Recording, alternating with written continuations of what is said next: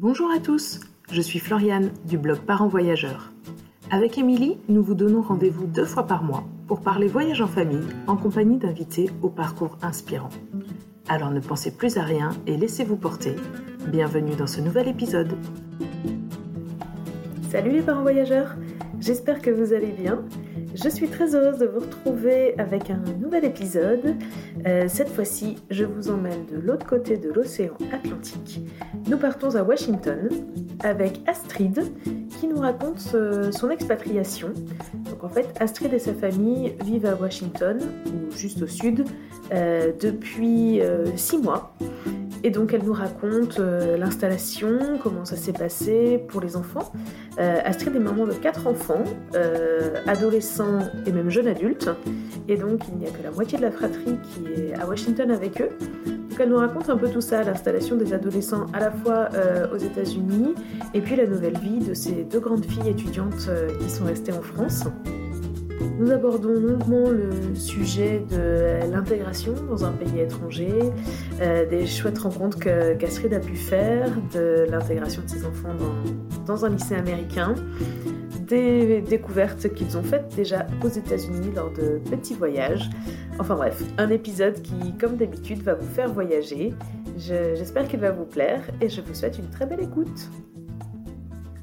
Bonjour Astrid, Merci beaucoup euh, d'avoir accepté de participer euh, au podcast de Parents Voyageurs. Je suis vraiment euh, ravie de t'accueillir aujourd'hui. pour commencer, eh bien comme d'habitude sur le podcast, est-ce que tu peux te présenter toi, ta famille et du coup votre projet d'expatriation? Eh bien écoute, bonjour Floriane, merci de m'accueillir, je suis très touchée. alors, moi je suis Astrid, sous le nom qu'on utilise souvent, c'est Estampapier. Euh, j'ai 54 ans. Je suis mariée, j'ai quatre enfants et nous avons déménagé aux États-Unis il y a à peu près six mois pour une expatriation de trois ans. Et nous avons emmené avec nous deux enfants sur quatre. Euh, les deux aînées sont étudiantes en France, donc elles sont restées en France, et nous avons deux adolescents avec nous et euh, nous, nous, habitons maintenant dans la région de Washington. Ok. Et donc, euh, qu'est-ce qui vous a euh, amené à faire cette expatriation aux États-Unis? Ah bah, Tout simplement, j'ai suivi mon mari qui a été envoyé en mission par le gouvernement français. Ok, oui, parce que alors, si vous ne connaissez pas Astrid, donc moi je la connais depuis un petit moment puisque je la suis sur Instagram, son mari c'est James Bond. C'est ça? Voilà, tout simplement. Ça, tout simplement. Donc il est en mission top secret. Je crois que même toi, en fait, tu sais pas, euh, tu sais pas pourquoi il est aux États-Unis. Exactement. Alors en fait, moins on en sait, mieux c'est. Ouais. Euh, donc je ne sais pas avec qui il travaille, ni pour, ni pour qui, plus ou moins, euh, ni où. donc voilà, c'est. J'ai pris l'habitude parce que ça fait 20 ans que nous sommes mariés et ça fait 20 ans que c'est comme ça. Donc je le vis très très bien. Ok, bah ouais, c'est un petit peu particulier comme euh, situation. donc, euh, donc voilà, donc c'était pour euh, poursuivre donc ton conjoint qui a une opportunité professionnelle. Est-ce que est-ce que c'était un ordre du gouvernement pour lui d'aller aux États-Unis ou est-ce que c'était une opportunité? Vous avez dû réfléchir, savez-vous décider si vous y alliez ou non? Alors en fait, c'était un souhait de mon mari, euh, c'était une opportunité et il avait demandé cette euh, mission il y a trois ans déjà, qui euh, lui a été refusée. Ils ont envoyé quelqu'un d'autre et après coup, on s'est dit que finalement c'était très très bien parce que cette autre personne est partie juste avant la crise Covid. Eh et en fait, ces trois années en aux États-Unis, pardon, ont été très difficiles. Et en fait, euh, on se rend compte après coup qu'on est très très content d'être arrivé seulement maintenant. Comme quoi, dans la vie, parfois, il y a des choses qui ne vont pas dans notre sens. Et on découvre après que c'est ce qu'il fallait. Ouais, ouais, ouais, c'est vrai. C'est, mais c'est souvent le cas finalement. Mais euh, il faut se laisser aussi l'opportunité de, de le voir, quoi, de s'en rendre compte que finalement, euh, parfois, le petit coup de moins bien sur le moment peut, peut, déboucher sur quelque chose, quelque chose de plus positif. Et, donc, bah, quand il a eu cette opportunité, vous avez, vous avez accepté sans hésiter, quoi, parce que ça faisait déjà un petit moment que c'était dans vos têtes. Eh bien non, figure-toi. Ah non. Mince. parce que pendant ces trois années, on a beaucoup évolué l'un et l'autre. Les enfants ont grandi. Et donc, ce qu'on aurait accepté tout de suite il y a trois ans. J'ai eu un peu de mal à l'accepter cette fois-ci parce qu'en fait, j'ai quand même euh, deux filles qui sont devenues étudiantes entre-temps. Euh, des enfants, d'autres enfants qui ont grandi et une qui devait passer le bac. Donc, euh, c'était aussi une question à se poser. Est-ce que ça vaut le coup pour elle? Est-ce que ça vaut pas le coup? Mmh. et Donc, ils ont quel âge tes enfants? Alors, notre aîné a 20 ans, 18 ans 17 ans et 15 ans. Ok, donc les deux plus grandes en études supérieures, déjà euh, au moment du départ, ou il y en a une peut-être qui rentrait là en septembre en études supérieures? oui, Une qui est en septembre en études supérieures. Et... puis donc une autre qui passait donc son bac là cette année, qui est en terminale. Et, puis finalement, non. en fait, euh, il y en a une qui était déjà, ça faisait deux ans qu'elle était en études supérieures. Ouais. Ma seconde qui, qui venait de passer son bac et qui allait commencer ses études. Et puis, euh, les deux autres enfants plus jeunes qui nous ont suivis, alors effectivement, il y en a une qui devait passer son bac, mais elle a choisi de redoubler, c'est-à-dire de refaire une première pour pouvoir profiter des deux ans aux États-Unis, parce que nos deux enfants sont dans un lycée américain. Et pour pouvoir profiter de au moins deux ans aux États-Unis, elle a fait le choix de redoubler sa première pour faire première terminale aux États-Unis. Ok. Donc, en fait, euh, moi, j'ai beaucoup réfléchi le pour et le contre. Euh, j'avoue que, alors, au début, quand mon mari m'a présenté la situation, il m'a dit on partirait que pour un an. Et je lui ai dit un an, c'est non. Un an, ça demande beaucoup trop d'investissement pour le déménagement, pour s'adapter aux États-Unis et puis repartir au bout d'un an. Donc je lui ai dit c'est trop, je ne veux pas. Euh, je lui ai dit écoute, tu te débrouilles. Soit on part pour minimum deux ans, soit on part pas du tout. Donc, euh, ça a été un petit peu chaud pendant plusieurs semaines. Nos enfants n'étaient pas au courant qu'on pouvait éventuellement partir. Ah ouais. on n'avait pas parlé parce qu'on n'était pas sûr du tout. Euh, et donc, ça a duré plusieurs semaines et la situation euh, était assez difficile pour mon mari. et donc, il a dû faire des choix. Il a dû aussi un peu taper du poing sur la table de son côté. Et puis finalement, il m'a dit, nous partons pour trois ans. Donc formidable. J'ai dit d'accord, bien sûr. et donc c'est là que nous avons euh, prévenu les enfants que nous avions fait le choix de partir aux États-Unis et euh, qui étaient très très contents. C'est vrai, ah bah tant mieux du coup. Oui. et même, euh, même les deux grandes, du coup. Alors on a demandé aux deux grandes si elles voulaient nous suivre. Ouais. elles ont préféré rester en France parce que celle qui avait déjà commencé ses études bah, elle avait toutes ses amies, elle avait commencé son, son, parcours universitaire. Elle a dit, moi, je vois pas l'intérêt de partir aux États-Unis, puis les États-Unis, ça la penchait pas tellement. Donc voilà, elle y voyait pas l'intérêt. Euh, et notre seconde, elle rentrait chez les compagnons du devoir, qui est euh, pour elle le Graal. Et donc elle a dit, non, non, mais pas question, moi je reste en France et je reste avec les compagnons pour pouvoir euh, commencer mes études. D'accord, c'est celle qui fait de la pâtisserie, c'est ça? Exactement, celle qui est en formation de pâtisserie. Ok, donc elle avait déjà aussi un projet bien en tête et. Euh, tout à fait, tout à fait. D'accord, d'accord. Bon, c'était quand même, euh, j'imagine, un petit point. Euh, enfin, je me mets à ta place de, maman. bon, moi, je j'en suis pas encore là. Mes enfants sont petits, mais je pense déjà ça, ça fait un petit quelque chose quand les enfants quittent le nid pour faire leurs études supérieures. Et bon, bah là, vous, vous avez un océan entre vous, quoi. C'est. Ah oui. C'est pas rien. C'est dur. C'est le seul point euh, alors qu'il n'est pas négatif en soi, parce que c'est pas parce que quelque chose est difficile que c'est négatif, mais euh, pour moi, c'est une épine dans le cœur. Ouais. Mes filles me manquent beaucoup. Euh, J'essaie de pas trop leur dire, mais comme elles vont écouter le, podcast, le podcast elles vont l'entendre. Les coquines. Euh, nos filles nous manquent beaucoup.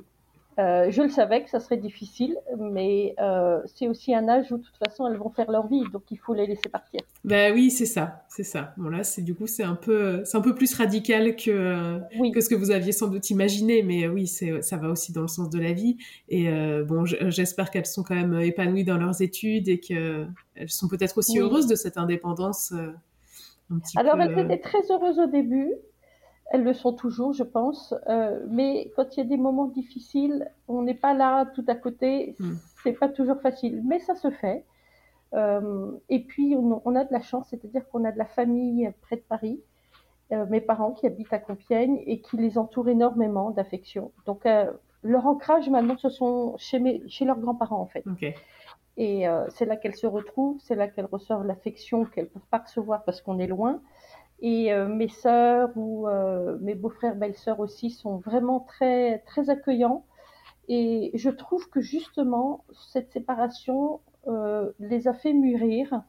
Et c'est-à-dire que les a ouverts sur autre chose. Elles ont découvert, grâce à cette mutation, que bien sûr leur ancrage c'est leurs parents, mais c'est pas que leurs parents. Et mm. elles ont découvert qu'elles pouvaient trouver aussi autre chose l'affection dont elles avaient besoin, elles pouvaient le trouver différemment. Et ça, je trouve ça génial. C'est très enrichissant. Ouais, c'est vrai que c'est ultra positif. D'une certaine manière, euh, elles ont agrandi leur famille, quoi. Tout à fait. Ah ouais, donc c'est super positif. Est-ce qu'elles, euh, qu'elles peuvent, euh, enfin, ou est-ce qu'elles envisagent, je sais pas trop, de venir vous voir quand même de temps en temps? Alors, quand on les a eues en vidéo ce week-end, parce qu'on les a tous les week-ends en WhatsApp, euh, parce que moi je suis en, grand grand manque. Je leur ai dit écoutez, euh, au début de l'été, si vous voulez, vous pouvez venir. Et puis de toute façon, nous cet été, on compte rentrer au moins un mois. Et euh, j'ai dit à ma fille aînée, viens 15 jours ou 3 semaines avant, et puis on rentre ensemble. Puis ma seconde fille, je lui ai dit débrouille-toi pour venir après. Donc elles sont pas venues pendant l'année. Elles ne viendront pas parce que elles ont des vacances assez courtes. Ouais. Et pour venir, il faut au moins deux semaines. Euh, et, donc, c'est un peu compliqué. Et puis, financièrement, c'est un coût. Mais elles sont venues avec nous cet été. Elles ont déménagé avec nous. Donc, elles ont vécu ici pendant trois semaines. Elles ont vu là où on habitait. Euh, elles ont vu l'installation. Donc, ça, c'est vraiment très sympa. Et je pense qu'elles vont revenir un peu cet été. Ouais, ouais, ok. Bon, ça c'est chouette. Et alors les, euh, les plus jeunes, donc les, les, deux plus jeunes, tu disais qu'ils étaient, euh, ils ont été directement euh, super emballés. Ils se sont pas, comment dire, enfin quel, quel, genre de questions est-ce qu'ils se posaient quand même avant de partir? Ou est-ce qu'il n'y avait pas de questions C'était vraiment go go go? Alors c'était go go go, mais ils se posaient quand même des questions c'est quand même une autre culture. Hein. Euh, on savait que le système scolaire était totalement différent. Et, euh, et du coup, en fait, j'étais en lien, quand j'étais en France, j'étais en lien avec une Française qui habite euh, pas loin de là où on est, et qui est institutrice dans les établissements américains depuis très longtemps, mmh. et qui m'a donné beaucoup de conseils, qui m'a expliqué le fonctionnement des établissements américains. Et donc j'ai pu en discuter avec les enfants, il est préparé. Donc quand ils sont arrivés, ça a été la douche froide évidemment, mais ils savaient que ça allait être la douche froide. Ok. Et on, comment ça se matérialise euh, ces différences Ouais, non, pas la douche froide, mais euh, qu'est-ce qu'il y a de qu'est-ce qu'il y a d'aussi différent entre nos systèmes? Alors la première différence, c'est que euh, il n'y a pas de classe comme on a en France. Par exemple, une classe de quatrième où on est toute la journée avec les mêmes élèves même si on change de prof. Là, en fait, euh, c'est par euh, module.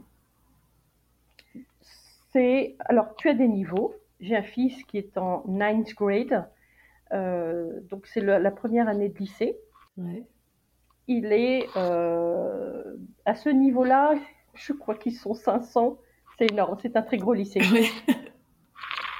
Et il retrouve les mêmes élèves en espagnol, il retrouve les mêmes élèves en anglais, d'autres élèves, et il retrouve encore d'autres élèves en maths, parce qu'en fait, je trouve que c'est très intelligent euh, comme fonctionnement. Si tu avances bien dans un module, on te fait passer au module supérieur. D'accord. C'est-à-dire que tu avances à ton rythme. Euh, tu ne vas pas au rythme de la classe, si en anglais tu as un peu plus de mal, tu restes dans ce module un certain temps. À partir du moment où tu as atteint le, nombre de points, le nombre de crédits qu'il faut, tu passes au module supérieur. Et ainsi de suite dans chaque matière. Donc en fait, tu peux changer de groupe. Euh, ma fille aînée, elle a changé de groupe plusieurs fois parce qu'elle évoluait beaucoup plus vite que prévu. Et du coup, euh, ça lui rapporte des points pour le bac américains. Des on appelle ça des crédits. Ouais. Et donc, plus tu as de crédits, plus tu as de chances d'aller dans les universités que tu souhaites. Ok. Donc, tu peux, tu peux avoir des crédits en sport, en activité artistique, en maths, en tout ce que tu veux. Tu peux accumuler des crédits.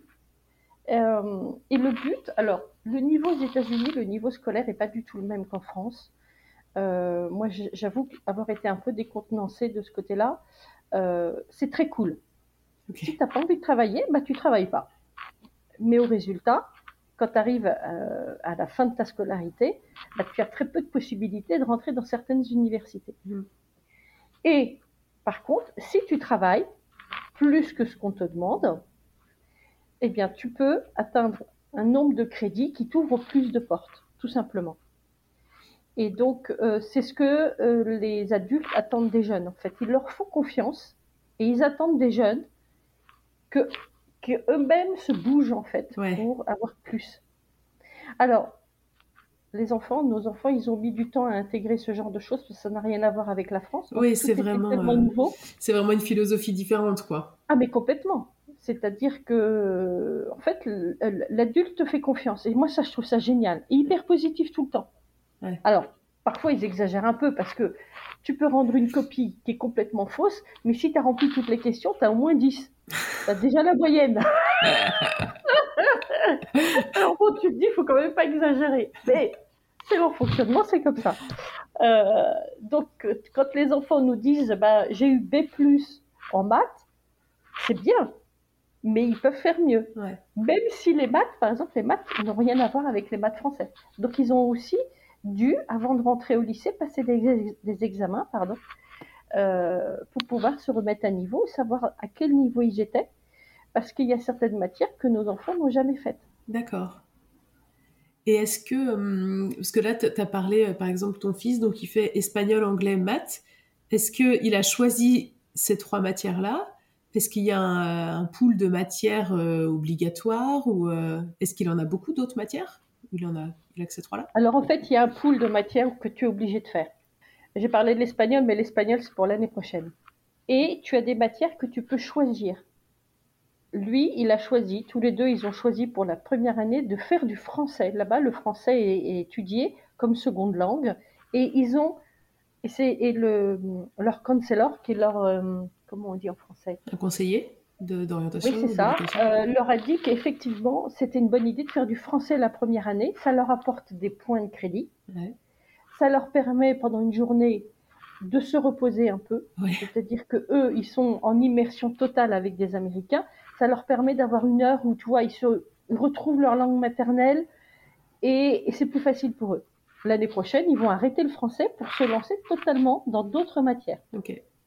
Et du coup, euh, de ce que je sais pas, j'ai l'impression de deviner un petit peu dans ce que tu dis, il se projette euh, forcément dans des études universitaires aux États-Unis?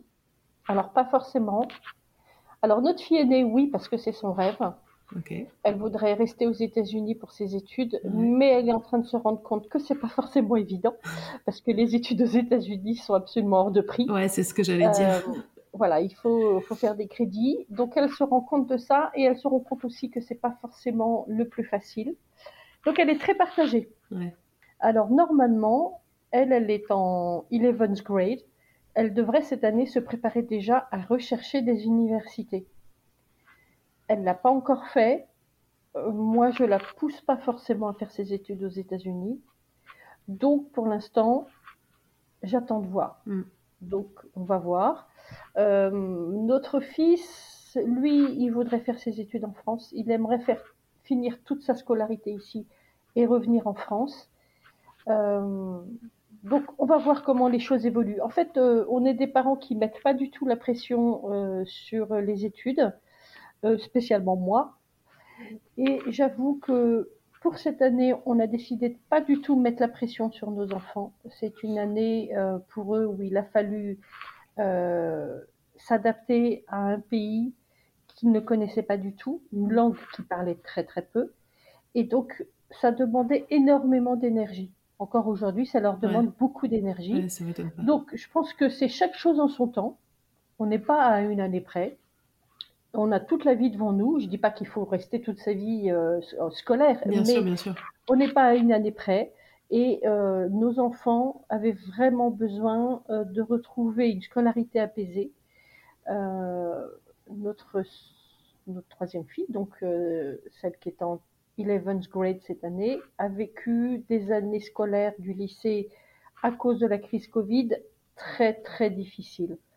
Elle a fait quasiment un rejet de scolarité euh, avec beaucoup de souffrance. Et donc notre priorité, et quand on a pris la décision de partir aux États-Unis, ça a été entre autres pour elle, parce qu'il fallait vraiment la sauver, et qu'on s'était dit, puisqu'elle est en rejet de scolarité française, on va essayer la scolarité américaine. Et elle était à fond pour, et sans aucun regret, parce qu'elle est très très heureuse. Ouais, ouais, c'est super chouette, mais c'est vrai que euh, on n'y pense pas tellement, enfin surtout euh, nous les parents, j'ai l'impression que dans nos auditeurs, on a beaucoup de, de parents qui ont euh, des enfants plus jeunes, et, et c'est vrai que la scolarité des lycéens pendant le Covid c'était c'était vraiment autre chose. Je pense que nous nos petits loups mm. euh, moi j'ai fait faire des, des, dessins et tout ça j'en avais un en, maternelle quoi pendant les confinements donc euh, c'est pas du tout la même histoire donc là c'est vrai que ça donne une bouffée d'air en fait ah oui vraiment une nouvelle perspective et oui. Bon, bah, super, c'est ultra positif. Et euh, tu as, as, parlé juste vite fait de leur niveau d'anglais euh, avant d'arriver. C'est une question que je me posais euh, parce que c'est vrai que le niveau d'anglais, quand on est juste un, un, collégien ou un lycéen classique, en France, c'est pas fantastique, quoi, le niveau d'anglais. On est assez loin d'être bilingue.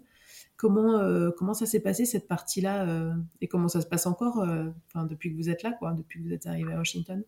Alors, je savais que le niveau d'anglais en France était nul. Je, je, pense. N'ayons pas peur des mots. Moi, j'ai dit pas fantastique. Alors, moi, j'ai vécu à l'étranger pendant 3-4 ans où je parlais qu'anglais. Donc, je, je, voyais bien la différence et je disais tout le temps à mes enfants, mais il faut que vous parliez anglais. En fait, les cours d'anglais en France, je ne sais pas pourquoi, euh, ils passent leur temps à écrire et à apprendre des règles, ce qui est très bien mais il faut parler, en fait, parler, parler, parler. Et en fait, ils ne parlent jamais ou très peu. Donc, en fait, quand ils arrivent ici, ils ne savent pas parler anglais, mm. tout simplement. Bon, et puis les bien, ils avaient peut-être un niveau pas extraordinaire en plus. Donc, euh, ils sont arrivés ici, autant te dire qu'ils ne parlaient pas un mot. En tout cas, mon fils, euh, avec en plus l'appréhension des premiers jours, il était muet. Ben oui, parce que c'est toujours hyper intimidant de se lancer dans une langue que tu sais que tu parles pas bien tu sais que tu vas faire des fautes, que tu as un accent qui va être euh, entendu comme étant catalogué comme étant français à des kilomètres à la ronde. De toute façon, tu pourras pas y échapper. Euh, c'est hyper intimidant et c'est très dur d'oser euh, mm. d'oser se lancer. Tout à fait. Mais ils sont jeunes et moi j'avoue que je les admire parce que arriver dans ce milieu-là, dans une langue, en plus dans le lycée où ils sont, il y a énormément d'étrangers, donc chaque personne a son propre, propre accent. Et même euh, chez les Américains, tu as des accents différents, donc plus ou moins compréhensibles. Donc ça, c'était une grande appréhension pour eux. Et cet été, avant qu'ils ne rentrent, euh, ils ont été obligés de passer des examens, et entre autres en anglais. Et, là, ils ont vu que, en fait, euh, ils étaient nuls. Et ça, après, après les examens, ils ont eu un petit peu de pression en se disant, va-t-on y arriver? Et puis, les premières semaines ont été compliquées faut l'avouer. Et puis très vite, en fait, euh, les jeunes, ils ont cette capacité de, de, s'adapter très vite. Mm. Ils, se lancent, ils finissent par dire un mot, deux mots, trois mots, et, et, puis après ils parlent. Ouais. Et là, alors, ils sont pas bilingues pour l'instant, ils se débrouillent très très bien. Euh, j'entends souvent mon fils parler avec les copains au téléphone. Je suis morte de rire hein, parce qu'il a un accent. Euh, comment dire? mélangé de plusieurs cultures. C'est très très drôle parce qu'il a des amis euh, euh, mexicains, euh, camerounais, chinois, coréens. Et donc, il a tous ses accents. Ah oui, donc il, a tout assimilé, tout agrégé, et puis ben voilà, il en fait son style particulier, quoi. Exactement, c'est très drôle. Et, et, ma fille, alors, elle a, elle a chopé l'accent américain, donc elle parle avec l'accent américain, elle est très fière. Et, euh, et donc ça, il n'y a pas de problème. Donc il, se débrouille. Il se débrouille même en cours, tu vois, il parle, il parle avec le prof, il parle avec les copains. Euh, euh c'est pas un problème. Ok. Ouais, ouais, non, mais c'est vrai. Mais écoute, euh, ça, ça, me fait hyper plaisir quelque part d'entendre que même encore quand on est adolescent, on reste hyper adaptable et qu'ils ont assimilé quand même assez rapidement à la fois la langue et puis euh, du coup qui sont ils sont bien intégrés quoi dans dans leur classe euh, sans dire classe mais euh. Alors en fait il faut savoir que je pense que ça dépend des caractères c'est vrai que ces deux enfants là étaient tellement contents de partir aux États-Unis que déjà quand tu as envie ça aide tu peux avoir des enfants qui arrivent ici et qui n'ont pas forcément envie, ou pour qui c'est très compliqué, hmm. qui sont introvertis. Et là, ça peut être difficile. Moi, j'ai vu euh, euh, des, des, enfants de familles françaises pour qui c'est vraiment compliqué. Ah oui. Euh, qui pleurent pour pas aller en cours ou qui ont envie de rentrer en France. Ou, et, ça fait déjà un an qu'ils sont là, un an ou ah deux. Ouais, ouais, ouais. Ouais, donc du coup, toi, la différence avec les tiens, c'est que les tiens, ils étaient hyper emballés par le projet au final. Ah oui, complètement. Complètement emballés. Ok, ok. Bon, bah alors très chouette. Pour les quatre enfants, ça se passe euh, plutôt pas mal. Euh, est-ce qu'on peut revenir un peu sur euh, le, la petite période qu'il y a eu entre le moment où vous avez pris la décision donc de vous expatrier et puis le départ? Combien de temps il y a eu et puis qu'est-ce qui s'est passé? Parce qu'en fait, j'ai en tête quand même, enfin déjà quand on part en voyage aux États-Unis, il y a un petit peu de paperasse à faire. Euh, je me dis pour une expatriation, c'est peut-être pas aussi simple. Je sais pas. En même temps, euh, comme euh, c'est par le, le boulot de ton mari, peut-être qu'il y a des choses qui ont été facilitées. Est-ce que tu peux nous, un peu nous raconter ce par quoi vous êtes passé là dans cette petite période? Alors, c'est drôle parce que quand tu as dit peut-être que le boulot de mon mari a facilité, j'ai souri parce que le boulot de mon mari a fait tout le contraire. Ah, euh, en fait, on l'a su six mois avant de partir, à peu près janvier-février. Euh, et donc, il faut au moins six mois de préparation, surtout quand tu laisses des enfants en France. Euh, et que, alors nous, on n'a pas fait comme tout le monde, comme d'habitude, on, a du mal à faire comme tous les expatriés. On a choisi un peu la, la complication, c'est-à-dire qu'on est allé s'installer dans une ville où il n'y a quasiment pas d'expatriés. Euh, on était loin de tous les autres, enfin loin, donc c'était pas très loin, mais bon voilà. Et on a choisi, on a fait des choix qui nous ont pas facilité. Euh, j'ai vécu ces six mois comme une épreuve. C'était une épreuve parce que mon mari a été envoyé là-bas et on lui a dit tu te débrouilles. Euh, chose que je trouve totalement ah. inadmissible. Quand je compare avec euh, ceux qui partent avec des entreprises privées ou publiques, mais les entreprises font énormément, ils aident énormément les familles. Euh, là, on a été totalement livré à nous-mêmes. Il a fallu se débrouiller pour tout. C'est-à-dire que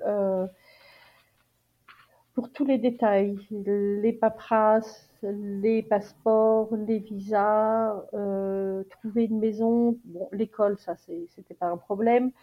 Euh, ça a été une, une épreuve, en fait, très, très, très difficile. Plusieurs fois, euh, j'ai dit à mon mari, on abandonne tout, parce que c'est, c'est pas humain. On nous, non, non pas que on nous, comment expliquer? En fait, j'avais l'impression, je l'ai vécu comme une maltraitance de la part du boulot de mon mari. Hmm. Alors, est-ce que c'était voulu ou pas? Je ne sais pas. Toujours est-il que quand on est arrivé ici, j'ai découvert que pour d'autres personnes, ça avait été similaire. Euh, donc, je pense qu'il y a une cellule à, mettre en place pour les familles, pour les mutations, une cellule qui n'existe pas, euh, pour aider les familles euh, qui, qui, partent à l'étranger, parce que c'est très très éprouvant surtout quand il faut s'occuper de, d'installer deux étudiants en plus en même temps. Euh, moi, j'avoue que si j'avais pas fait une rencontre qui m'a vraiment sauvée, je serais arrivée dans un état second ici. Et peut-être que j'aurais pas été aussi enthousiaste, je ne sais pas. Euh, j'ai rencontré euh, une infirmière qui m'a dit mais Astrid, il faut que tu fasses de la sophrologie. Et euh, je connaissais pas trop, j'en avais entendu parler. Et à partir du moment où j'ai commencé à faire de la sophrologie, je dis pas que tout s'est arrangé, que tout est devenu simple, mais c'est mon attitude mm. qui a changé par rapport à tous les obstacles qu'on a vécus. Et j'avoue qu'elle m'a sauvé la vie. je croyais que je croyais que tu allais me dire que tu avais étais rentré en contact avec déjà quelqu'un euh, euh, sur place etc qui t'avait aidé à dépatouiller euh, concrètement des situations. Mais non finalement c'est quelqu'un en France qui t'a apaisé qui t'a permis d'accueillir tout ce merdier quoi en gros. Exactement. En fait c'est vrai qu'il faut il faut vraiment avoir une disposition je ne sais pas comment expliquer. Alors c'est peut-être moi qui l'ai vécu comme ça, euh, mais je sais qu'il y a d'autres conjoints français qui sont arrivés ici, parce qu'en plus, quand tu arrives ici et que tu es le conjoint de celui qui est envoyé euh, aux États-Unis, tu n'as pas forcément le droit de travailler. Donc ça veut dire que tu quittes une situation et que pendant trois ans, ta vie est entre parenthèses. Donc c'est aussi un choix qui n'est pas facile à faire. Euh, moi, j'étais persuadée, je me suis renseignée, j'étais persuadée que je pouvais continuer à travailler en arrivant aux États-Unis. Et quand je suis arrivée la première semaine, une Française me dit, mais Astrid, tu n'as pas le droit de travailler. Je dis, mais comment ça? Elle me dit, non, la situation de ton mari, ta situation à toi, tu n'as pas le droit de travailler. Et en fait, pour moi, ça a été horrible. Je me suis dit, mais c'est pas possible. J'ai pas enduré tout ce que j'ai enduré pendant six mois pour me faire entendre que, en plus, au moment où j'arrive, j'ai pas le droit de travailler. Pour moi, ça a été vraiment un scandale parce que je me suis dit, mais ça, il devrait nous le dire avant qu'on parte, que les choses soient bien claires, que les, les gens sachent. Bon, donc j'étais un petit peu en colère. Euh, je te coupe juste une petite seconde. Il faut dire donc euh, en France, euh, tu es créatrice artisanale, artisane, tu travailles le papier, tu es indépendante. Euh, est-ce que c'est cette situation-là qui fait que c'était compliqué? Euh, Si tu avais été salarié, que tu avais recherché un travail salarié aux États-Unis? Non, en fait, la personne qui me l'a dit me connaissait pas. Elle pensait que j'étais salarié. Et en fait, le, ce qui m'a sauvé, c'est que je suis auto-entrepreneur. Parce que justement, je me suis renseignée après auprès de deux fiscalistes américains. Euh, je leur ai posé des questions. Et je leur ai dit, voilà, voilà mon statut, voilà celui de mon mari qu'est-ce que j'ai le droit de faire, qu'est-ce que j'ai pas le droit de faire? Et donc, eux ont pu me dire et me confirmer que je pouvais travailler. Si j'avais été salarié, je n'aurais pas pu travailler. Ah ouais, ton visa en fait te permet pas toi de chercher du travail sur le sol américain quoi. Oui, et le visa qui est le même que celui de mon mari, qui est un visa spécial, euh, eh bien je n'aurais pas pu travailler si j'avais été salarié. Voilà. Donc ça, ça fait partie des choses aussi alors heureusement, je peux travailler, je trouve ça génial. Euh, j'ai de la chance. Mais il y a quand même plusieurs familles où la mère ne peut pas travailler et parfois ça peut mettre les familles dans des situations un peu compliquées. Mm. Parce que c'est pas toujours très bien vécu. Euh, peut-être qu'on en parlera plus tard parce que quoi qu'on en dise, c'est pas toujours facile de s'intégrer aux États-Unis. Ouais. Je l'ai découvert une fois sur place. Et donc, quand, quand tu peux pas travailler, tu as cette frustration que tu es pas forcément bien intégré, euh, c'est un peu compliqué. Bah oui, oui, c'est très dur parce que du coup, tu te retrouves très seul, quoi. Très seul, et en plus, le système scolaire euh, est régressif pour les Françaises qui reviennent, qui arrivent ici, parce qu'en fait, très souvent, il faut emmener les enfants à l'école. L'école n'est pas toujours tout près. Et donc, soit ils prennent le bus jaune, mais c'est un peu compliqué, soit il faut faire les trajets. Et donc, nous, en France, on n'a pas forcément l'habitude de faire les trajets. Moi, je les faisais plus depuis des années. Et donc, si tu veux, tu te retrouves en plus de ça à refaire des trajets tous les matins et tous les après-midi. Et comme ils sortent à 3 heures de l'après-midi ou 14h30, ton après-midi est fusillé. C'est ça. Donc tu te retrouves avec des enfants chez toi tout l'après-midi. Alors autant te dire que c'est pas toujours facile en fait. Ouais, j'imagine tout à fait. Parce que donc moi j'ai encore des enfants jeunes que j'emmène à l'école, que je vais chercher pas tous les soirs parce que bon, je suis aussi indépendante du coup et il faut quand même que je travaille. Mais euh, c'est vrai que en fait tu passes ta journée à ça, à, à travailler les mioches. On les adore, il hein, n'y a pas de problème, mais c'est vrai qu'on n'est pas taxi quoi. Voilà, exactement. et en fait, ça arrive surtout pour les familles qui ont des enfants de nos âges, des adolescents, des grands, qui, qui, en France, quand, quand, ils vont en cours, ils y vont soit en bus, soit en vélo, soit à pied. Ouais, c'est ça. Euh, sauf si l'école est vraiment très très loin, mais c'est très rare que. Non, mais bien sûr, tu as toujours des cas exceptionnels, mais c'est vrai qu'en France, souvent quand même, arrivé au collège, au lycée, euh, on ne les emmène plus ou beaucoup moins. Bah, ils sont autonomes. Ouais. Et là, ils ne sont plus autonomes, clairement. Sauf les miens. Ta, ta plus grande américaine, là, euh, elle pourrait passer son permis, non? Alors, elle est en train de préparer son permis, c'était aussi son rêve. Elle est en train de se rendre compte que bah, c'est pas si facile et pas si rapide que ça. Donc, euh, en fait, ils peuvent le passer, et, enfin, ils peuvent le préparer au lycée. Il y a une, euh, un module qui fait que tu peux ah t'inscrire et, il te prépare, il prépare le code euh, au, milieu, au sein du lycée. Mais elle, elle est arrivée trop tard parce que en fait, ça se fait plus jeune. Et donc, elle ne pouvait pas le préparer au lycée et elle le prépare dans un auto-école de notre ville, McLean, où nous habitons. Et donc, je l'ai inscrite et elle prépare son code euh, sur Internet par elle-même. C'est très, très bien fait. Et après, elle prendra des leçons avec un, moniteur. Et après, bah, ça sera conduite accompagnée. Alors ça, je ne suis pas du tout conduite accompagnée parce que c'est ma hantise. Mais aux États-Unis, c'est comme ça que ça fonctionne et c'est pas autrement en fait. Ah bon? Euh, Ouais. Alors, la façon de conduire des Américains peut paraître surprenante. Moi, ça ne me dérange pas. Euh, ils ont, en fait, les Français disent qu'ils ne savent pas conduire. C'est-à-dire que en fait, ils ont, ils passent le code. Ensuite, ils ont deux ou trois leçons avec un professeur et ils sont lâchés dans la nature. Donc en fait, ils savent pas conduire. Ils sont lâchés dans la nature avec les parents, mais ça veut dire que ce sont les parents qui, euh, leur apprennent à conduire.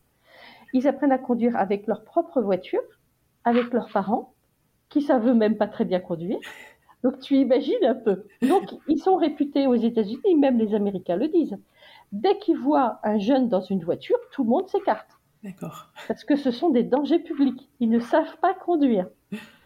Et donc, euh, moi, j'en ai discuté avec euh, le moniteur d'auto-école et je lui ai dit, écoutez, moi, c'est simple, je veux pas de ça. Parce que je veux, quitte à payer un peu plus d'heures de, de, conduite avec lui, je veux, quand ma fille rentre dans ma voiture avec moi, qu'elle sache conduire.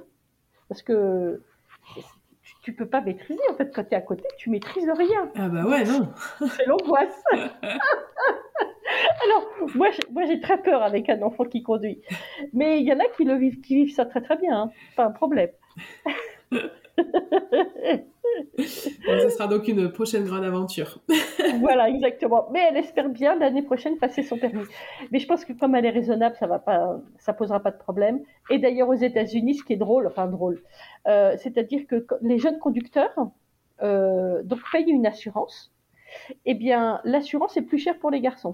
Ah oui. Alors, oh là là, il y en a qui vont crier au scandale. Euh... Parce que aux États-Unis, les garçons sont réputés pour être plus dangereux. Donc l'assurance coûte plus cher. Je me demande si on n'avait pas eu euh, la même chose. Euh, je ne sais plus, il faudrait que je vérifie. Mais quand on habitait en Belgique, on habitait en Belgique euh, pendant 9 ans et je crois que l'assurance était moins chère pour moi. Il faudrait, que, il faudrait que je, je vérifie, ouais. C'est possible. Euh, mais du coup, euh, je veux bien qu'on revienne sur ce que tu euh, sur ce que tu as dit sur le l'insertion bah, dans la vie américaine à la fois de votre famille et puis bah, de toi particulièrement puisque donc tu dois un petit peu te, te réinventer professionnellement et socialement. enfin, tu vois, tu dois quand même tout recréer quoi. Tout à fait. Alors en fait, nous, nous avons eu la chance d'être en lien avec une américaine qui habite pas loin de chez nous. On a de la chance euh, il y a plusieurs mois, quand on était en France déjà, c'est une amie d'un cousin, enfin voilà, on nous a mis en lien. Elle a été d'une grande aide, d'un grand soutien. Et euh, quand nous sommes arrivés, deux jours plus tard, elle est, elle est venue, elle a frappé à la porte et, euh, et depuis on ne se quitte plus. En plus, on s'entend bien, c'est formidable. Oui, ça tombe bien. ça tombe bien.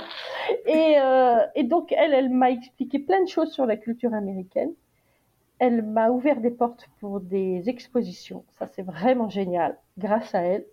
Elle n'est pas du tout dans ce milieu-là, hein. dans le milieu artistique, elle, elle, découvre totalement avec moi, euh, mais ça lui fait hyper plaisir. Euh, et donc, euh, Catherine, dont je parle souvent sur Instagram, a été mon premier point d'ancrage quand on est arrivé. Ensuite, on a fait la connaissance, il y a le réseau français, donc on a fait la connaissance de, plusieurs Français. Euh, ça, ça aide. Et puis, j'ai fait aussi la connaissance, j'ai été mise en lien avec une dame d'un certain âge qui a 80 ans, euh, qui est la, la tante de ma sœur, enfin du mari de ma sœur, enfin voilà, qui est américaine et qui vit aussi à McLean, quelle chance. Dis donc. Et, et qui, pareil, euh, nous a accueillis très chaleureusement. Et puis, euh, et puis en fait, euh, dans la rue où nous habitons, on habite un quartier hyper sympa. Les gens, quand ils nous ont vus arriver, eh bien, euh, ils sont venus taper à la porte avec un bouquet de fleurs. Notre voisine d'à côté, elle est fleuriste à Washington, alors elle m'a apporté des fleurs de son jardin hyper gentil. Euh, la maison d'à côté, ce sont des Italiens qui sont arrivés l'année dernière. Et pareil, elle, Marie-Lisa, avec qui je suis amie maintenant, euh, m'a offert un café. On, s'est invité plusieurs fois. Euh, la maison d'en face, c'est une famille de Chiliens. Ils nous ont apporté une bouteille en nous souhaitant les bienvenus. Et puis, nos propriétaires, qui sont un couple de personnes âgées, qui sont grecs, grecs américains, euh, adorable, hyper gentil. Alors eux, c'est simple parce que quand on est arrivé, la maison était vide. Ils nous ont donné un nombre de vaisselles. Ils nous ont donné des luminaires parce qu'on n'avait emporté aucun luminaire parce que ce ne sont pas les mêmes prises. Donc on avait des luminaires. On avait, euh, ils nous ont donné un nombre de choses incroyables, hyper gentil. Euh, et puis l'autre maison encore à côté, ce sont des Américains. Elle, elle est venue me dire bonjour. Euh, elle était en pyjama, mais il faut dire que les Américains passent leur vie en pyjama. Je dis ça, c'est pas vrai, mais bon, quand même un peu. et, euh, et, donc, si tu veux, tous les gens qui étaient autour de nous nous ont souhaité la bienvenue. Euh, J'étais hyper touchée en fait, hmm. parce que je m'attendais pas à ça. Et euh, et quand les gens sont sympas avec toi, bah, ça t'aide à t'intégrer déjà. c'est sûr. Ça, alors moi, je parlais, un, je parlais un peu anglais. J'ai un accent immonde, mais je me fais comprendre. Et puis j'ai pas peur. Donc je, suis, j'ai fait mes démarches à droite, à gauche. J'y suis allée avec mon petit accent, mon petit anglais. Et puis bah, j'ai vu que les gens étaient sympas malgré tout, que les gens étaient aidants. Je trouve que les Américains sont ce qu'on appelle ici très friendly c'est-à-dire très agréable au premier abord, très souriant, même si ça va pas forcément plus loin. Hein. Mais je, trouve que les gens qui sont souriants et qui sont de bonne humeur le matin, qui te demandent comment ça va, je trouve ça génial. Euh, j'étais tellement habituée ces six derniers mois à, me battre contre euh, des gens euh, pour, notre départ, hein, ah qui étaient désagréables, humiliants, que je, trouvais que c'était formidable finalement.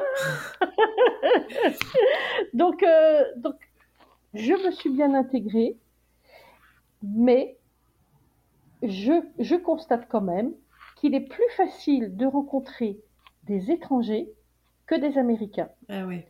Les Américains restent un petit peu sur leur euh, sur, la réserve en fait.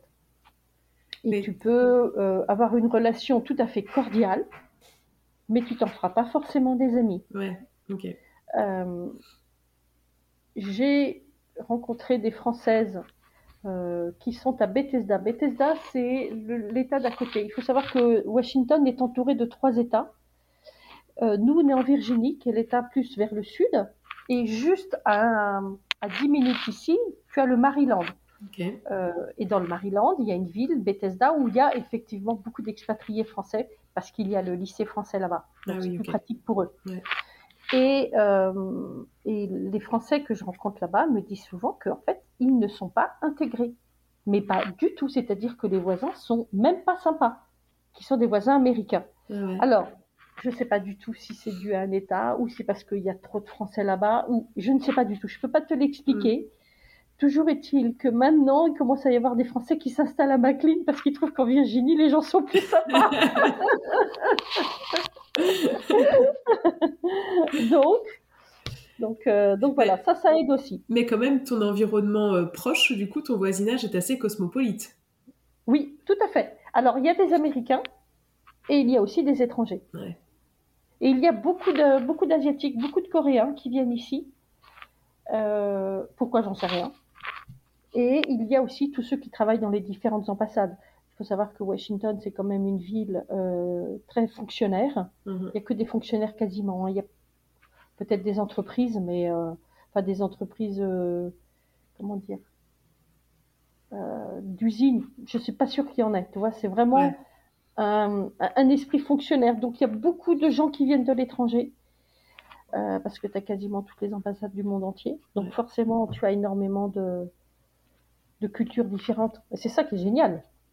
C'est sûr que c'est hyper euh, enrichissant quoi d'être Ah bah, très. dans un univers comme Tout ça. fait. euh, ouais. Et euh, pourquoi vous avez fait le choix vous de vous installer là à McLean et pas euh, pas à Bethesda, Bethesda. par exemple où il y avait Voilà. une communauté française plus importante? Alors, pour plusieurs raisons. La première, c'est que euh, mon mari travaille à différents endroits, et dont, dans, le, dans le sud de McLean, c'est-à-dire un peu plus loin, à une demi-heure. Et, ça nous paraissait stratégique. Euh, Moi, au début, il m'a dit, voilà, je vais travailler à tel endroit, tel endroit, tel endroit. Il faut que tu trouves euh, une maison au milieu de tout ça. Et donc, on a regardé et, euh, et on a choisi McLean parce que par rapport euh, à la route, Ouais. ça nous paraissait pas mal. Ensuite, il y avait le fait que nous, on voulait pas mettre nos enfants au lycée français Oui, parce que c'était trois, trois années où on voulait une immersion totale. ok. Parce que les Français, en général, mettent leurs enfants dans le lycée français. Ouais, Après, chacun fait les choix qu'il veut. Il y en a qui veulent une scolarité française ou peu importe. Nous, on avait fait le choix, on s'était dit non. Euh, mes enfants d'abord voulaient pas. Euh, et puis le prix, déjà, euh, était assez. Et parce que du coup c'était à vous parce que souvent quand on est expatrié euh, Oui, d'un point de vue euh, professionnel, euh, l'entreprise prend en charge euh, le, le, le coût du lycée français. Là c'était pas le cas. Alors l'État, l'État ne, ne- ne nous a pas aidés du tout à ce niveau-là. Donc, sachant qu'il fallait payer la scolarité, on s'était dit, on fait le choix de l'immersion américaine, Ouais. ce qui était le choix de nos enfants, et ce que j'ai trouvé intelligent, et ce qui m'arrangeait. Ouais. Euh, et donc, nous avons euh, choisi McLean pour son lycée aussi, parce que j'étais mise en lien, comme je le disais tout à l'heure, avec une Française qui avait été institutrice dans les établissements Ouais. américains. Je l'avais appelée très rapidement et je lui avais posé des questions. Et euh, elle m'avait dit, dans les lycées, un des meilleurs de la Virginie, de l'État, c'est McLean. C'est le lycée de McLean. Et donc, on s'était dit, autant les mettre dans le meilleur lycée, puisqu'il est à côté. Donc, on a fait ce choix. Et donc, on a cherché une maison à côté du lycée. Après, on a fait appel à un agent immobilier. euh, et on lui a dit de trouver une maison le plus près possible du lycée. Et la maison est vraiment à côté du lycée, enfin à côté.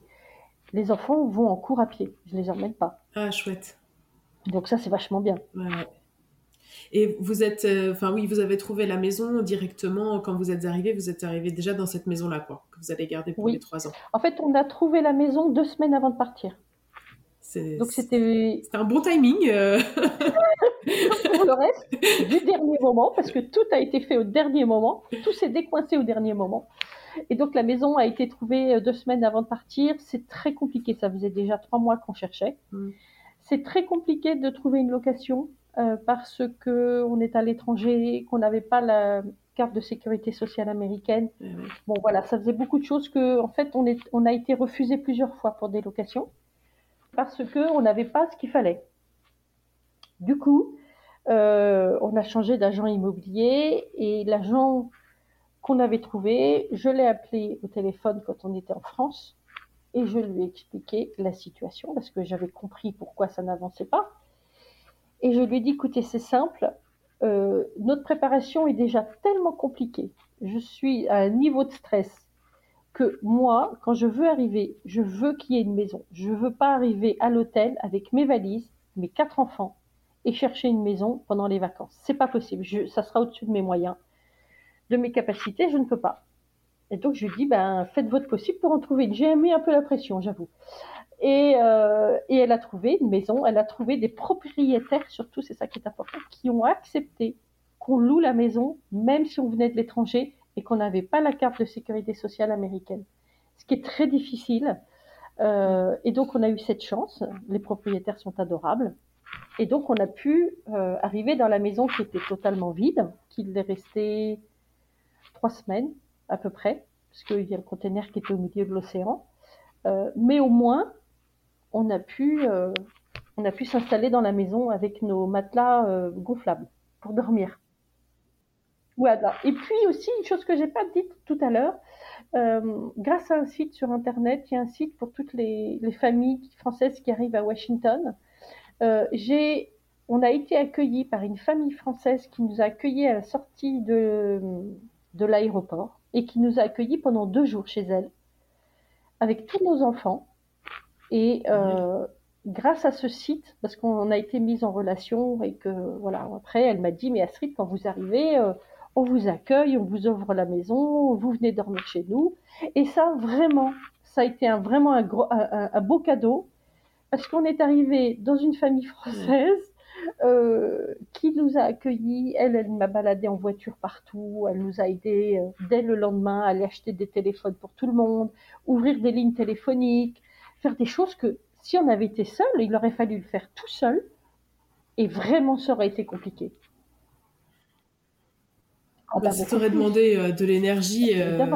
Alors que là, honnêtement, c'était tout bénef pendant deux jours.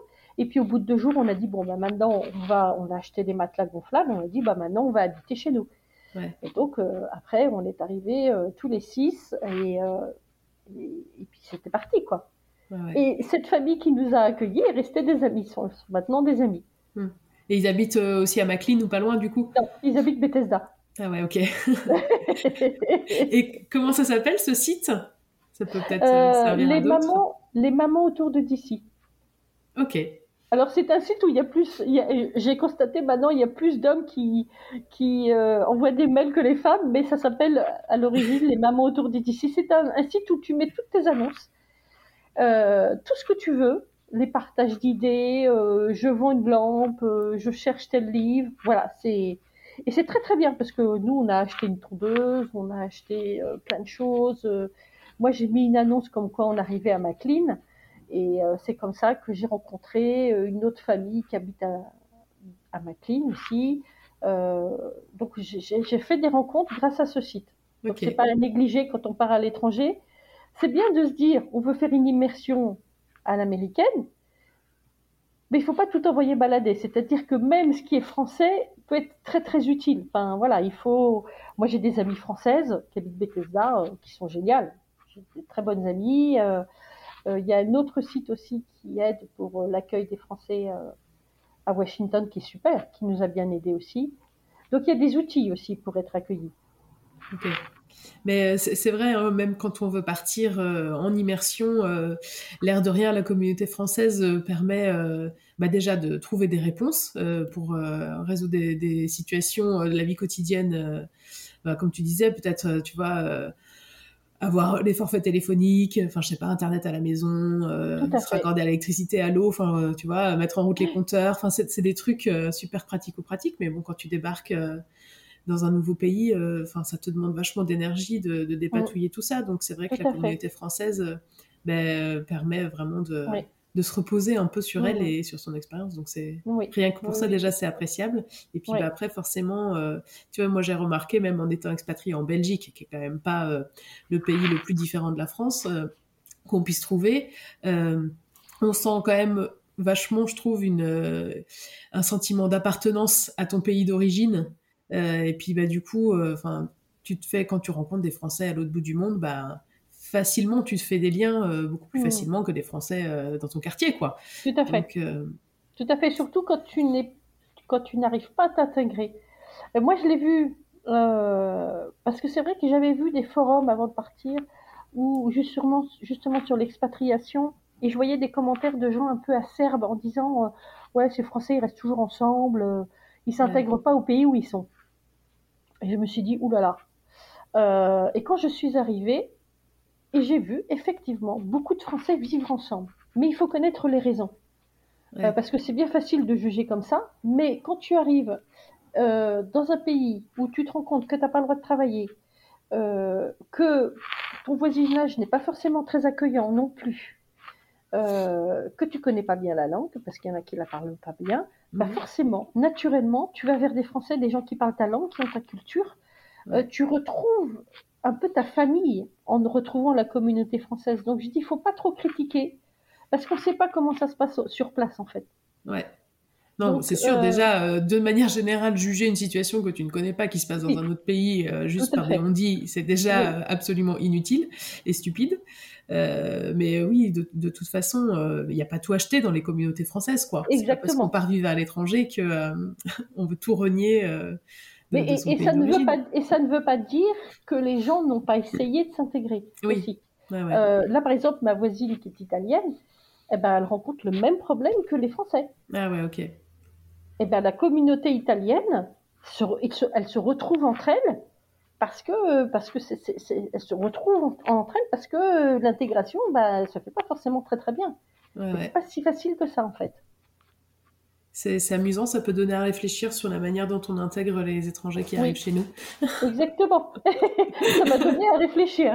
ouais, ouais. c'est très enrichissant. On apprend plein de choses quand on, quand on va à l'extérieur, enfin à l'étranger. Ouais, ouais, tout à fait. je trouve ça très et puis, Et puis, et puis après, les pendules à l'heure. Ouais, sur un certain nombre de sujets, c'est vrai. Hein. Et puis après, si vous rentrez en France, on va dire si, parce que peut-être que vous partirez ailleurs, qui sait. Mais euh, enfin, si ou quand vous rentrerez en France, vous pourrez, euh, vous vous rendrez compte aussi de, de, tout ce que la France euh, a de bien, et puis à de moins bien, mais vous aurez déjà un point de comparaison par rapport à, à comment c'est ailleurs. Ça change vraiment aussi la perspective et le regard qu'on a sur son propre pays, quoi. Ah bah, c'est enrichissant et c'est ça permet de progresser, moi je trouve, à plein d'égards. Ouais. Bon, ça, écoute Astrid, ça fait, euh, ça fait une petite heure là qu'on papote. Euh, il va être temps de conclure. Est-ce que, euh, est-ce que tu pourrais dresser en quelques mots du coup un, bilan de ces six mois passés euh, aux États-Unis? Et aussi, parce qu'on n'en a pas du tout parlé, mais vous en avez déjà profité pour faire quelques petites escapades aux États-Unis, découvrir votre pays au-delà de, au-delà de, Washington et, de la Virginie. mais voilà, est-ce que tu aurais quelque chose peut-être à partager, un petit mot de la fin sur, sur ce début d'aventure américaine Alors, ça fait six mois qu'on est là. Et moi, je suis très heureuse. Euh, je l'ai été dès le début. C'est drôle parce que quand euh, nous sommes partis, je ne, j'avais des a priori sur les États-Unis et j'étais pas forcément emballée, emballée comme beaucoup de monde qui disent oh, les États-Unis c'est génial, euh, tout ça, tout ça. je disais ok, on va aux États-Unis, pas plus que ça. Et et en fait, c'est beaucoup mieux que ce que je pensais. c'est déjà bien je suis pas non, je suis pas. Euh, j'ai encore à apprendre et à découvrir beaucoup de choses sur les États-Unis et sur les Américains. On n'a pas vu grand-chose, même si on a pas mal voyagé, on n'a pas vu grand-chose encore de tous les États-Unis. Mais de ce que j'ai vu, ça me plaît énormément. Euh, je me sens, je dirais presque comme si j'étais chez moi en fait. Tout se fait naturellement. Euh, malgré quelques petites différences euh, de culture, de choses comme ça. Je pense qu'il faut arriver euh, avec des a priori positifs.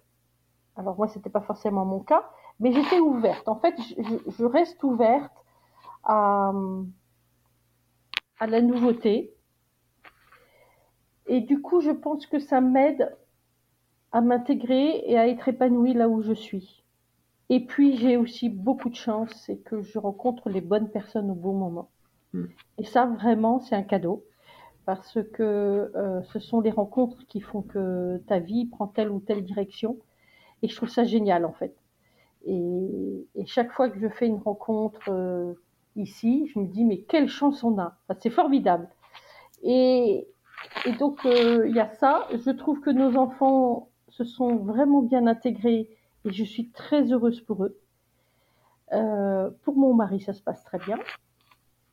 Et c'est vrai que dès qu'il y a euh, quatre jours de congé, je dis tout le temps, il faut partir, il faut partir en voyage, il faut aller découvrir. Alors mon mari et mes enfants sont un peu fatigués,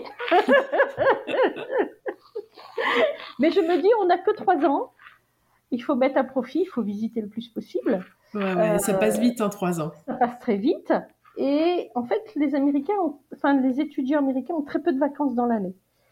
Mais par contre, ils ont pas mal de week-ends de 4 jours ou 3 jours. Ah ouais. Donc ça, il y en a beaucoup dans l'année. Et donc, il faut profiter de ces week-ends pour s'évader.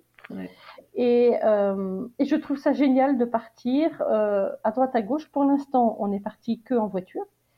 Euh, je, je trouve ça super parce que on a fait beaucoup de kilomètres en voiture et, euh, et on a découvert des villes euh, que j'ai adorées.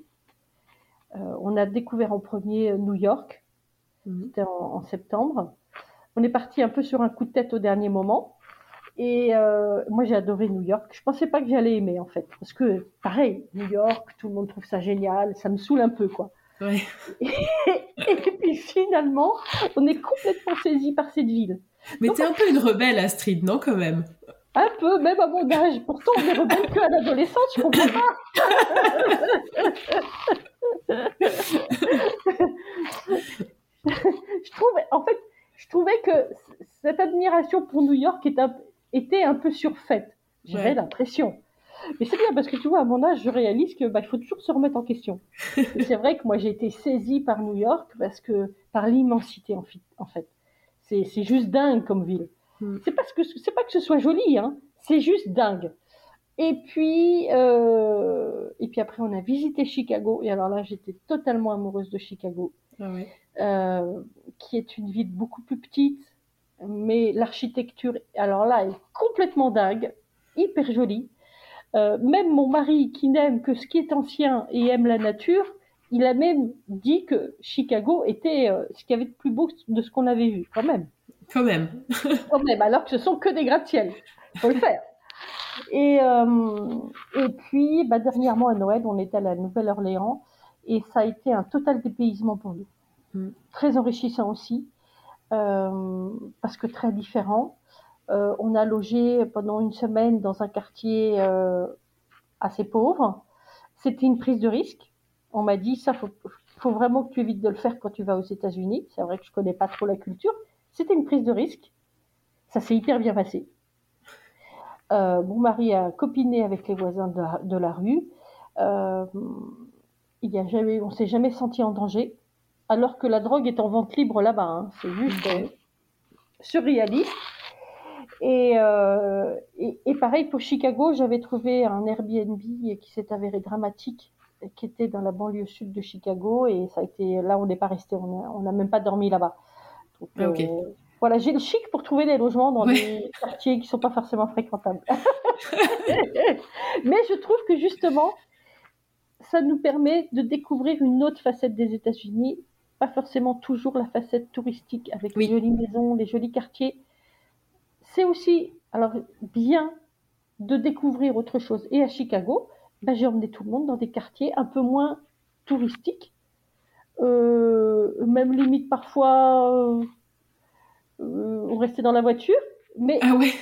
un peu craignos. un peu craignos. On m'a dit ah t'es allé dans ce quartier-là, mais fallait pas quand même. hein. Alors peut-être que je prends trop de risques, j'en sais rien. Ça s'est toujours bien passé. Et je trouve que c'est important pour les enfants et puis pour nous de découvrir les deux facettes. Ouais.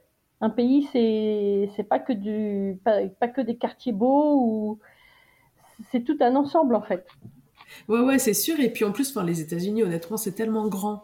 Déjà en Ouais. termes de paysage, euh, d'architecture, etc., euh, il y a une diversité euh, assez incroyable. Et j'imagine, je connais pas très bien parce que pour le coup, moi, j'ai juste fait deux, trois fois la touriste. Mais j'imagine aussi que d'un point de vue euh, culturel, euh, enfin, tu vois, euh, sociétal, enfin, la, la vie à l'est par rapport à l'ouest, par exemple, ou par rapport au centre du pays, au sud, au nord, en fait, il doit y avoir quand même des, des différences. comme chez nous, on dirait qu'il y a des différences entre des Autrichiens et des Français, quoi. Parce Tout à que, fait. Oui. Alors ça, je l'ai pas encore expérimenté. Je suis déjà allée à, à San Francisco et San Diego, mais il y a très longtemps, et c'était en touriste.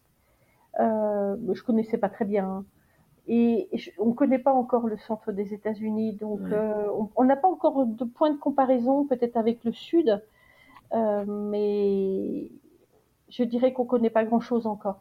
ouais, ouais, mais ça Et, fait euh, que six mois que vous y êtes. Ça Hein. fait que six mois qu'on est là, on n'a pas vu grand-chose encore, donc on ne peut pas tellement comparer. Mais euh, et, et- et puis en même temps, on apprend. euh, moi, je sais que pendant qu'on a fait de la route, peut-être que je parle trop, tu vas me dire, hein, de m'arrêter s'il faut. Non, non, vas-y. Quand on a fait la route pour partir à la Nouvelle-Orléans, on, est, on a fait trois jours de route.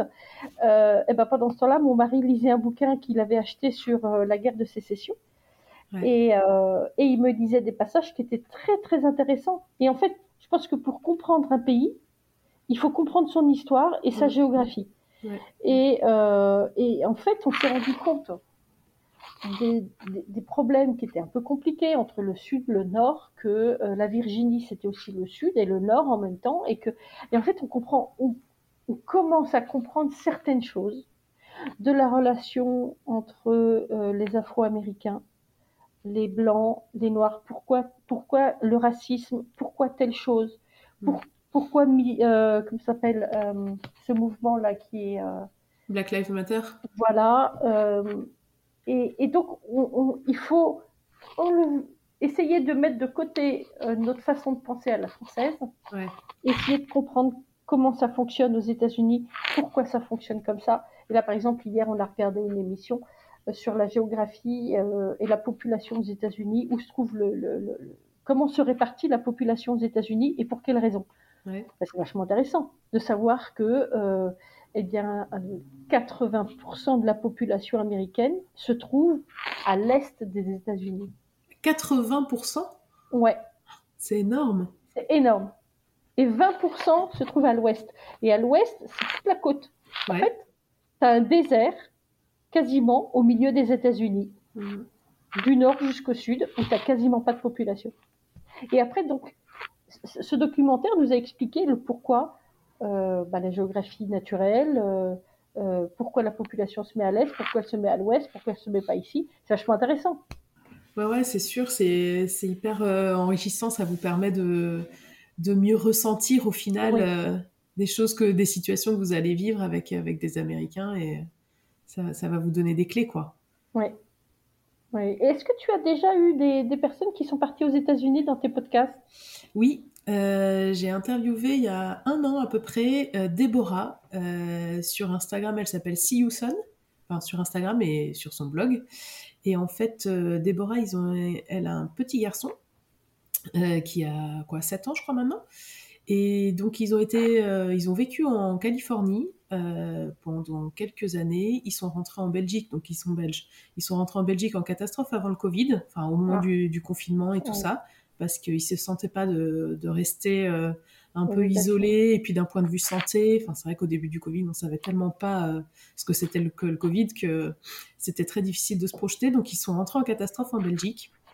Ils ont vécu, du coup, ça fait mars 2020, ils ont vécu deux bonnes années en Belgique. Euh, et là, ils sont partis à l'île Maurice pour un an ou deux. Et en fait, pendant tout ce temps, euh, ils ont monté un dossier pour obtenir euh, une green card. Et, et ils l'ont obtenu. Donc, euh, donc voilà, donc ils vont retourner. Ils sont en train de, de mettre ça en place. Donc eux, c'est plutôt côte ouest. Et, et voilà, j'avais intitulé le- le- l'article et le, et le podcast Vivre son rêve américain. Parce que pour, euh, pour, pour Déborah, c'est vraiment, euh, c'est vraiment the American Dream. Elle se sent, euh, elle se sent libre, en fait, aux États-Unis. Libre de- d'être qui elle veut, de vivre comme Mm. elle veut, de faire le travail qu'elle veut. Euh, c'est vraiment euh, the American Dream, quoi. C'est vrai qu'il y a une, une liberté ici euh, que, que on peut peut-être ne pas retrouver, un, qui nous semble un peu étriqué en France. Ouais, Mais, mais je le redis, et je le redis souvent aux enfants, on fait partie quand même des privilégiés. Euh, on a la chance de vivre la vie qu'on a aux États-Unis. Tout le monde ne l'a pas forcément. ouais. Euh, et, et cette chance, il faut pas la gâcher en fait. Il faut la faire fructi- fructifier en quelque sorte. Et, euh, et je trouve ça génial. Il faut pas, le- il faut pas que nos enfants, il faut pas que, je voudrais pas que mes enfants soient gâtés, mais dans le mauvais sens du terme, tu vois, Mm. euh, par cette expérience, euh, mais que ce soit quelque chose qui puisse après faire fructifier d'une manière euh, positive. Ouais, ouais, qui, qui, qui sachent euh, apprendre quelque chose de cette expérience pour ensuite Oui, que ça leur serve dans leur vie future, Ouais. quoi. Ouais, ouais. Bon, bah écoute, c'est tout, tout le mal que, que, je leur souhaite et que je vous souhaite euh, à tous les quatre. on, va s'arrêter là-dessus, je pense. Merci beaucoup, hein, Astrid, de, de ton témoignage, de, tout ce que tu nous as raconté, euh, les, les, chouettes opportunités, les chouettes rencontres et puis les moments un peu plus difficiles euh, liés à, cette expatriation aux États-Unis. Je vous souhaite vraiment de profiter de ce, de ce grand pays, de cette quand même belle culture pendant les deux ans et demi euh, qui vous restent. Et je te dis à très bientôt. Merci beaucoup. Merci beaucoup Floriane. Encore une fois, je remercie infiniment euh, Astrid du temps qu'elle euh, m'a accordé. de son témoignage, je trouve qu'il est assez précieux et, intéressant pour vous tous qui pensez peut-être à une expatriation un jour. Le chemin pour y arriver peut être parfois semé d'embûches et puis l'aventure se révéler bien plus belle qu'espérée à l'arrivée. Donc voilà, c'est toujours très très riche de se confronter à une nouvelle culture. Et vraiment, je remercie euh, beaucoup Astrid d'avoir euh, partagé son expérience avec nous. Vous retrouverez évidemment euh, toutes les notes de l'épisode sur le blog. Et puis, si cet épisode vous a plu, comme d'habitude, n'hésitez pas à lui mettre 5 étoiles sur votre plateforme d'écoute, nous laisser un petit commentaire, le partager sur les réseaux, dans la vraie vie. tout ça nous fait extrêmement plaisir à chaque fois. donc surtout, ne vous en privez pas. Et puis, euh, je vous dis euh, rendez-vous à la prochaine fois avec euh, une nouvelle histoire de famille voyageuse. Allez, à très bientôt.